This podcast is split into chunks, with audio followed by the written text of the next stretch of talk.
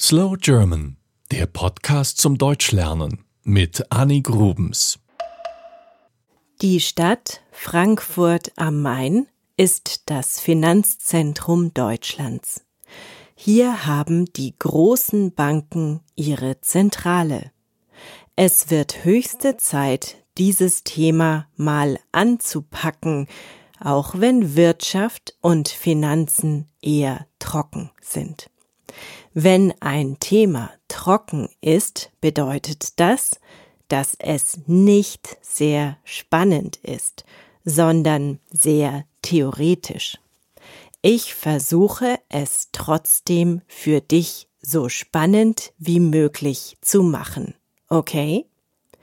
Das Bankensystem nennt man übrigens Bankwesen. Und das deutsche Bankwesen ist eines der größten der Welt.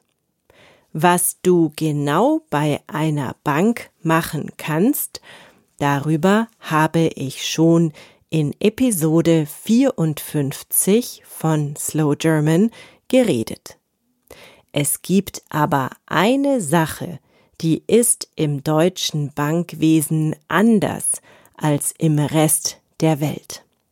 Bevor ich dir verrate, was das ist, muss ich dir erstmal erklären, welche drei wichtigen Arten von Banken es in Deutschland gibt. Man nennt das auch ein Drei-Säulen-System. Erstens die öffentlich-rechtlichen Banken. Das sind Banken wie die Sparkasse, diese Banken gehören der Gemeinde, dem Landkreis oder dem Bundesland. Sie sind regional beschränkt, arbeiten also nicht in ganz Deutschland, sondern in ihrem kleinen Gebiet. Sparkassen siehst du überall, in jedem kleinen Dorf. Hier tragen Kinder ihr Taschengeld hin und zahlen es auf das erste Sparkonto ein. Denn die Sparkasse ist, wie der Name schon sagt, dafür da, dass die Menschen ihr Vermögen vermehren durch Sparen.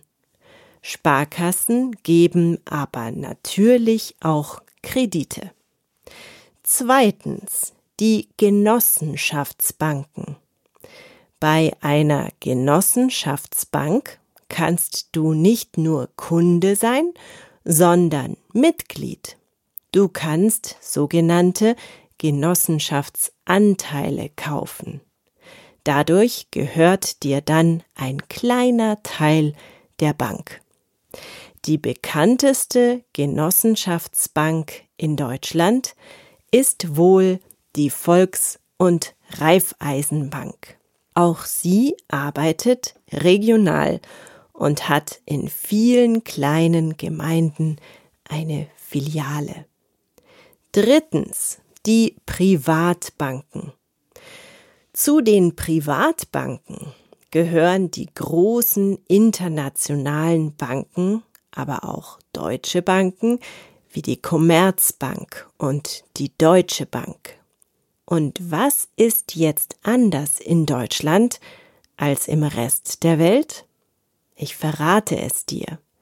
In Deutschland haben die Privatbanken einen sehr niedrigen Anteil. Fast 1900 Geldinstitute gibt es in Deutschland, insgesamt mit mehr als 32.000 Filialen. Sind die Deutschen gut, was das Bankwesen angeht? Nein. Verglichen mit anderen Ländern sind die deutschen Banken nicht sehr profitabel. Kurz ein paar Worte zur Geschichte der Banken. Die erste deutsche Bank gab es schon 1486. Es war die Fugger Bank. Wer die Fugger waren, muss ich dir unbedingt bald erzählen. Das ist eine sehr interessante Familie. Später entstanden die ersten Sparkassen. Ihr Sinn war es, dass ärmere Menschen ihr Geld einzahlen konnten und dieses dann durch Zinsen mehr wurde, damit sie im Alter oder bei Krankheit darauf zurückgreifen konnten.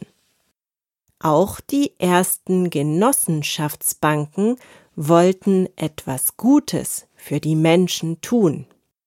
Nachdem es im Jahr 1842 eine sehr schlechte Ernte gab, bei der die Bauern kaum Gewinne einfahren konnten, rief ein Herr namens Friedrich Wilhelm Reifeisen eine Kreditgenossenschaft ins Leben. Hier sparten die Mitglieder Geld an, konnten sich aber auch Geld günstig leihen, wenn sie zum Beispiel Vieh oder Geräte kaufen wollten. Die Menschen halfen einander. Und die Großbanken, die wir heute kennen, sind auch schon sehr alt. 1870 entstand die Commerzbank, einen Monat später die Deutsche Bank und zwei Jahre später die Dresdner Bank. Die Commerzbank übernahm 2008 für fast 10 Milliarden Euro die Dresdner Bank. Zwei Wochen später ging Lehman Brothers pleite und die Finanzkrise war da. Die Commerzbank musste vom deutschen Staat gerettet werden. Viele Milliarden Euro an Steuergeldern wurden investiert. Seither gehören 15 Prozent der Commerzbank dem deutschen Staat. 2019 wurde über eine mögliche Fusion von der Commerzbank mit der Deutschen Bank berichtet.